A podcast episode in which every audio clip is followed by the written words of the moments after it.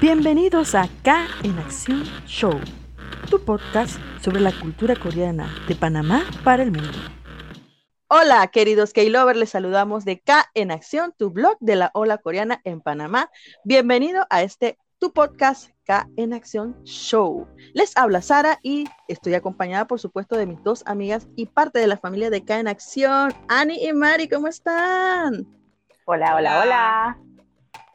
Nuevamente retomamos este 2022 cargada con muchos temas de interés del mundo Hallyu y la cultura coreana. Hoy les hablaremos sobre una de las leyendas del K-pop que nunca pasa de moda y sigue en tendencia. Hablamos nada más y nada menos que la cantante de K-pop Boa.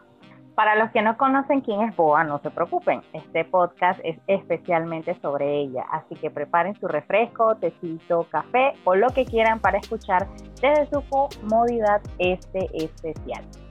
Así es, así que bueno, comenzamos hablando de Boa, la reina del K-pop como la conocemos. Boa, eh, ella se llama, su nombre real es Juan Boa y también tiene varios apodos entre los cuales son Beat of Angel, Asian Moose o la musa de Asia, la Queen Boa también.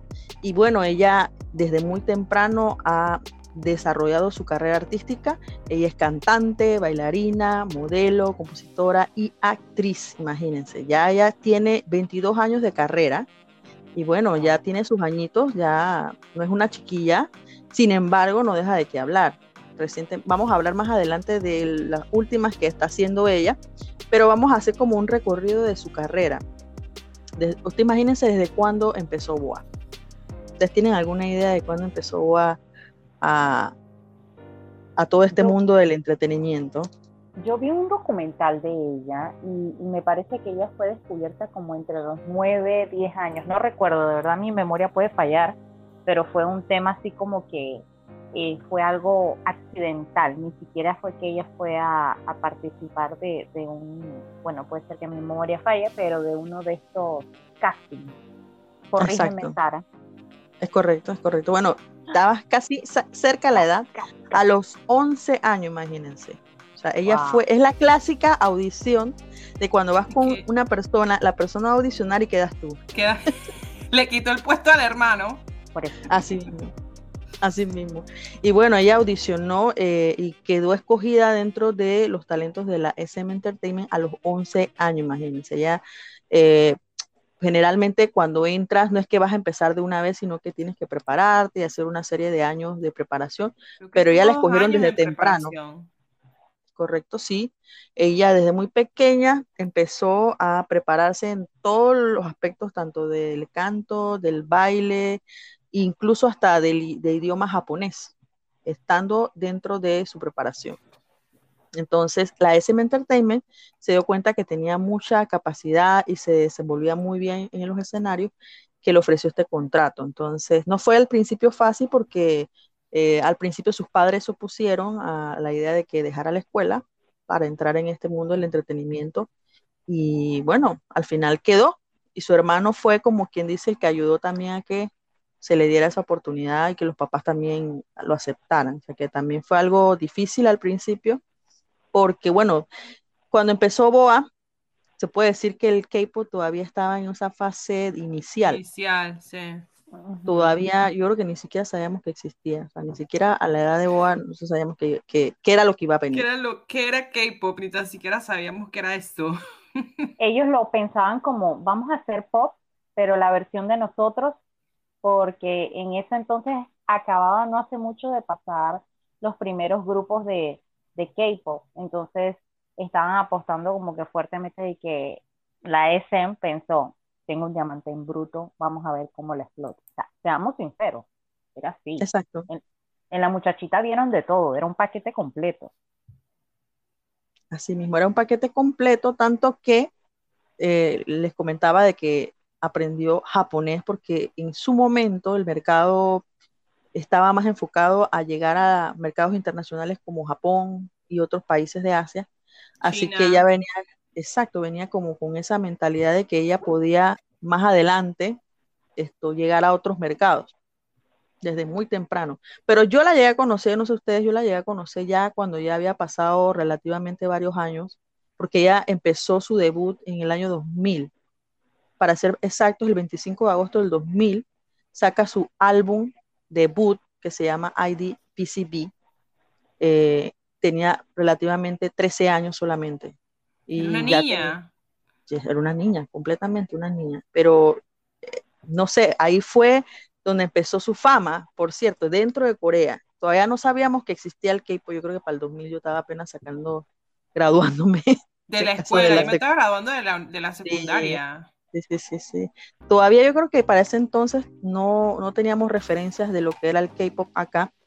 Incluso se menciona de que ella eh, es como quien dice el primer molde de la estructura de cómo se maneja el tema de los artistas del K-pop, porque ella fue como el referente a lo que iba a venir después y cómo manejar artistas idols y de K-pop en específico dentro de esa estructura del entretenimiento. Entonces ella fue como quien dice la que, para mi parecer, fue la que probaron de todo con ella para poder ver cómo, cómo se podía llevar el mercado.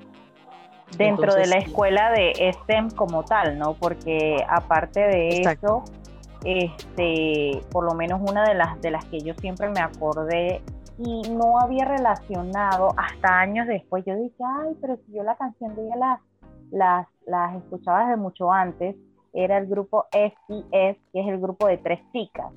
Entonces después, cuando explota y se masifica, por así decirlo, y que BoA uno es, de los, es una de los estandartes del K-pop, es que se empieza a hablar de la ola. Yo digo, ah, pero si ya existía esto antes, o sea, ya yo conocía esas canciones, pero era porque ya yo escuchaba J-pop. Y Boa se hizo muy popular en Japón y principalmente una de las canciones de ella si mal no recuerdo, fue un soundtrack del el anime Inuyasha también. Oh, eso es nuevo para mí. Sí, sí, sí. Yo, yo tengo que ser bien sincera, yo, yo nunca, yo nunca he sido tan fan de la música, del K-pop. Yo siempre he ah. ido más por lo visual, siempre me ha gustado la televisión, eh, los dramas, las películas. Y me recuerdo de Boa en uno de mis dramas en los que vi que era eh, los chicos estos que eran una banda de rock. Eh, creo que se llama, si mal no me equivoco, ¿no? Se llama Shut Up Flower, Boy Band. Ajá. Allí me acuerdo de ella. Probablemente en algún cameo o algo que pareció. No, ella, ella estaba en el, era parte del... Boa ha hecho cameos de siendo ella misma, de Boa.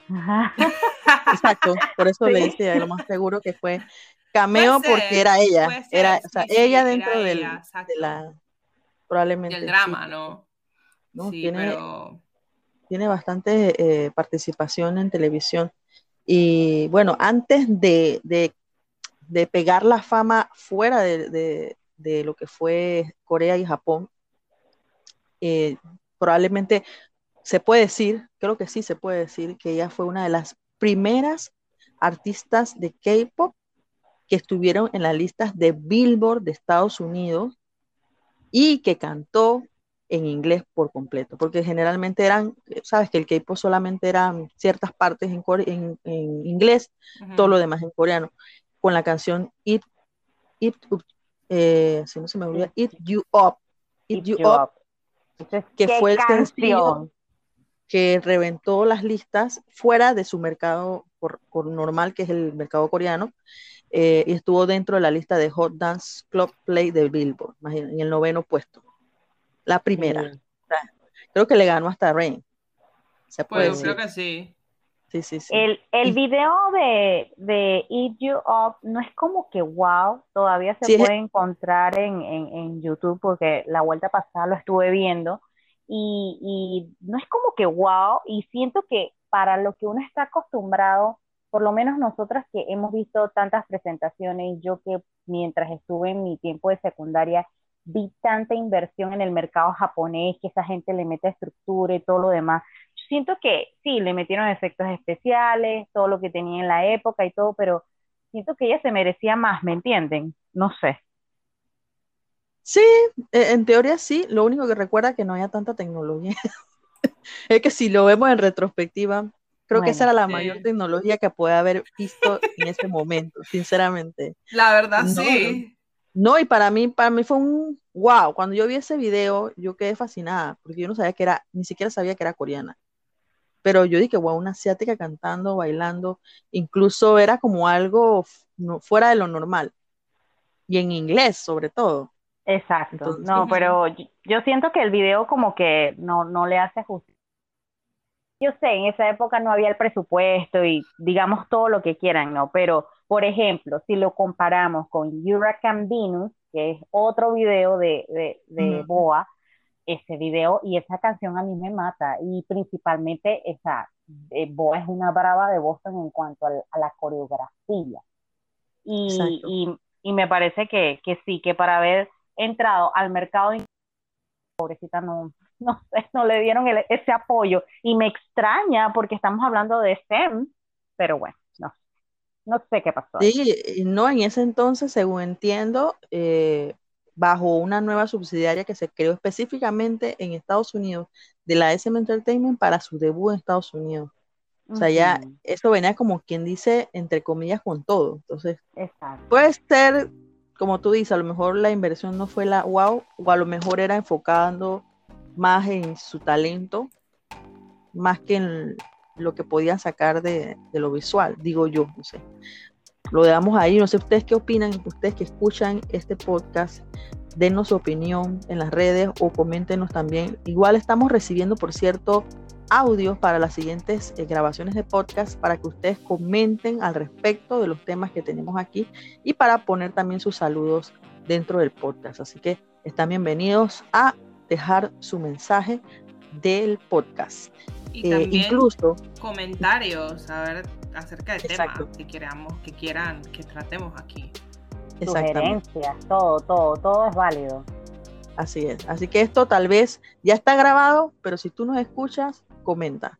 Y bueno, como les decía, eh, también e, ella hizo muchos conciertos en otros países, en Tokio, en Nueva York, eh, en fin, en Estados Unidos estuvo bien pegada para el año 2008 y obviamente hubo un tiempo en que ella tuvo como un parón, regresó como productora también, incluso regresó haciendo colaboraciones con grupos como Shiny dentro de las coreografías.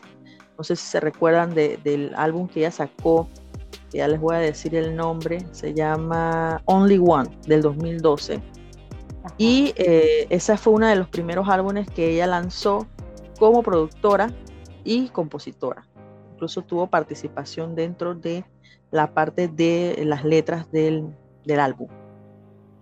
O sea que ya empezaba entonces a, a, meterse en otras aguas, no solamente como cantante, bailarina, sino que empezó ya a probar el tema de la producción y eh, también ha escrito a otros talentos, ¿no? Entonces, eh, puede decirse que, que, es un paquete completo. Aparte de eso, de que eh, a ella, como mientras estuvo y mientras siempre pues ha sido parte de STEM, por supuesto que ahora es la CEO, ella fue muy perfeccionista, o sea, eh, se esforzaba demasiado, todo, practicaba de más. Y yo creo que por eso es que de ella se ha heredado ese molde de, que se tiene que invertir muchas horas para lograr el perfeccionismo. Entonces, bueno, había un rumor, no, no sé qué tan cierto era, pero como que ella se esforzaba tanto que no comió mucho y como que se quedó chiquita. Pero siento que eso es un tema de contextura, no siento como que el tema de eh, la alimentación como tal la afectase, pero hay un rumor, no sé. No, sí, se menciona mucho de eso. Y es que por eso, desde muy joven, probablemente tenga algo que ver, ¿no? Desde muy joven, cantando, ajetreada con la vida de un, como si fuera una persona adulta, ¿no? Eh, que tal vez no le favoreció físicamente. Y no, y, los estándares coreanos son súper difíciles. Exacto. Los estándares coreanos de, lo que supuestamente debe ser una mujer o cómo debe lucir una mujer son difíciles. Así que obviamente asumo que los man estaba, ella siempre ha estado como muy presionada a tener un X cuerpo, ¿no? Total. Claro. Digo, todas les pasa lo mismo. Así es, como solista pienso incluso. Eso, pienso eso y en otra pienso que, que hasta en parte ella ha sido partícipe como de este modelo que se espera de N cantidad de horas porque la tienen a ella como un referente. O sea, si Boa entrenó, pónganse que el día tiene 24 horas, no, y entrenó 72 o no sé cuánto sin parar. Entonces, de ahí creo que viene, es bueno y es malo, y es un gran referente. O sea, cuando ella dice algo es porque ella se mató y luchó para estar donde ella está. Pero por otra parte, creo que dejó el, el tope o la lista tan alta, el listón tan alto, que es por eso que hoy en día se sobreexige de más, pienso yo. Sí, es difícil. Hay que pensar también por ese lado, ¿no? Como mencionan. Eh, pero imagínense, si no, si no hubiera estado ella, probablemente no hubiera podido ayudar a pavimentar el camino de las que venían luego de ella dentro de la SM Entertainment y que hoy en día podemos disfrutar también. Entonces, eh, eh, yo creo que sí es un peso muy grande, un peso muy grande que lleva, relativamente hablando en cuanto a la carrera y a la imagen que te exige el mercado, en este caso el mercado coreano, que no es la misma que si comparamos con, el mercado que conocemos nosotros por acá, que es Latinoamérica, se maneja súper diferente. Oye, buscando información de ella, me, me estoy desayunando esto porque esto no lo sabía, digo, a lo mejor ustedes lo saben, yo no. Pero ella tiene un especial con Britney. Wow. Del 2003, sí, lo estoy viendo aquí. Boa and Britney, SBS Special, género musical. Estrenó el 26 de diciembre del 2003. Hay que verlo, hay que verlo. Sí, hay que verlo, por favor. Wow. sí, no sabía tampoco, pero aquí está. Oh, oh. Muy bien. Bueno, ahora que Britney es libre, me imagino que Boa le mandó un chat de que amiga, eres libre. ok, no, lo, no, lo, no nos estamos burlando, ojo, pero... No, estamos alegrándonos. No estamos alegrando, pero, nosotras, no, nosotras en nuestra, en nuestra imaginación así como que vuela mucho de que amiguis, eres libre. En verdad. Dos reinas del K-pop. Bueno, del K-pop no, pero dos reinas del pop. Exacto. Sí, sí, sí, sí.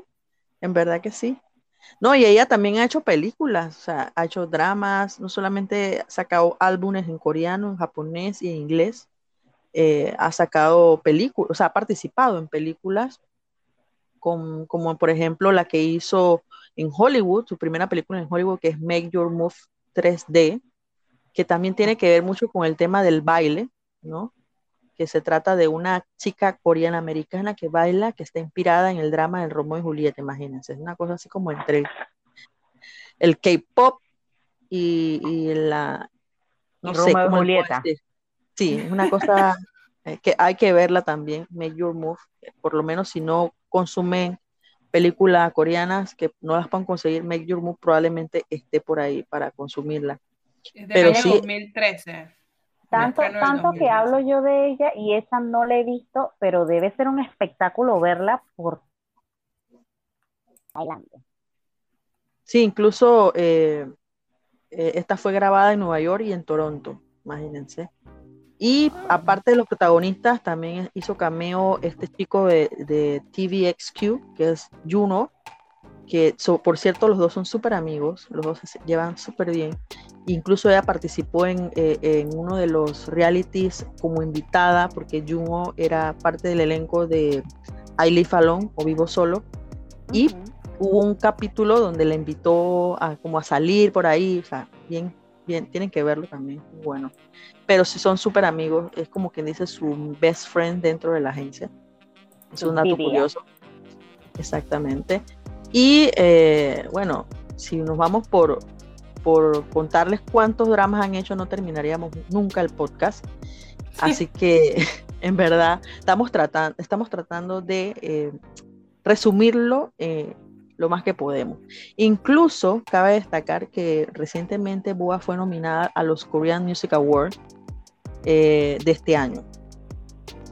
Y entre los que está mencionada, aparte de ella, están BTS, IU, ISPA, o sea, está peleando, por decirlo así, o está dentro de categorías con nuevos talentos. O sea, que puedo decirse que dentro de los que están empezando, ella es la veterana.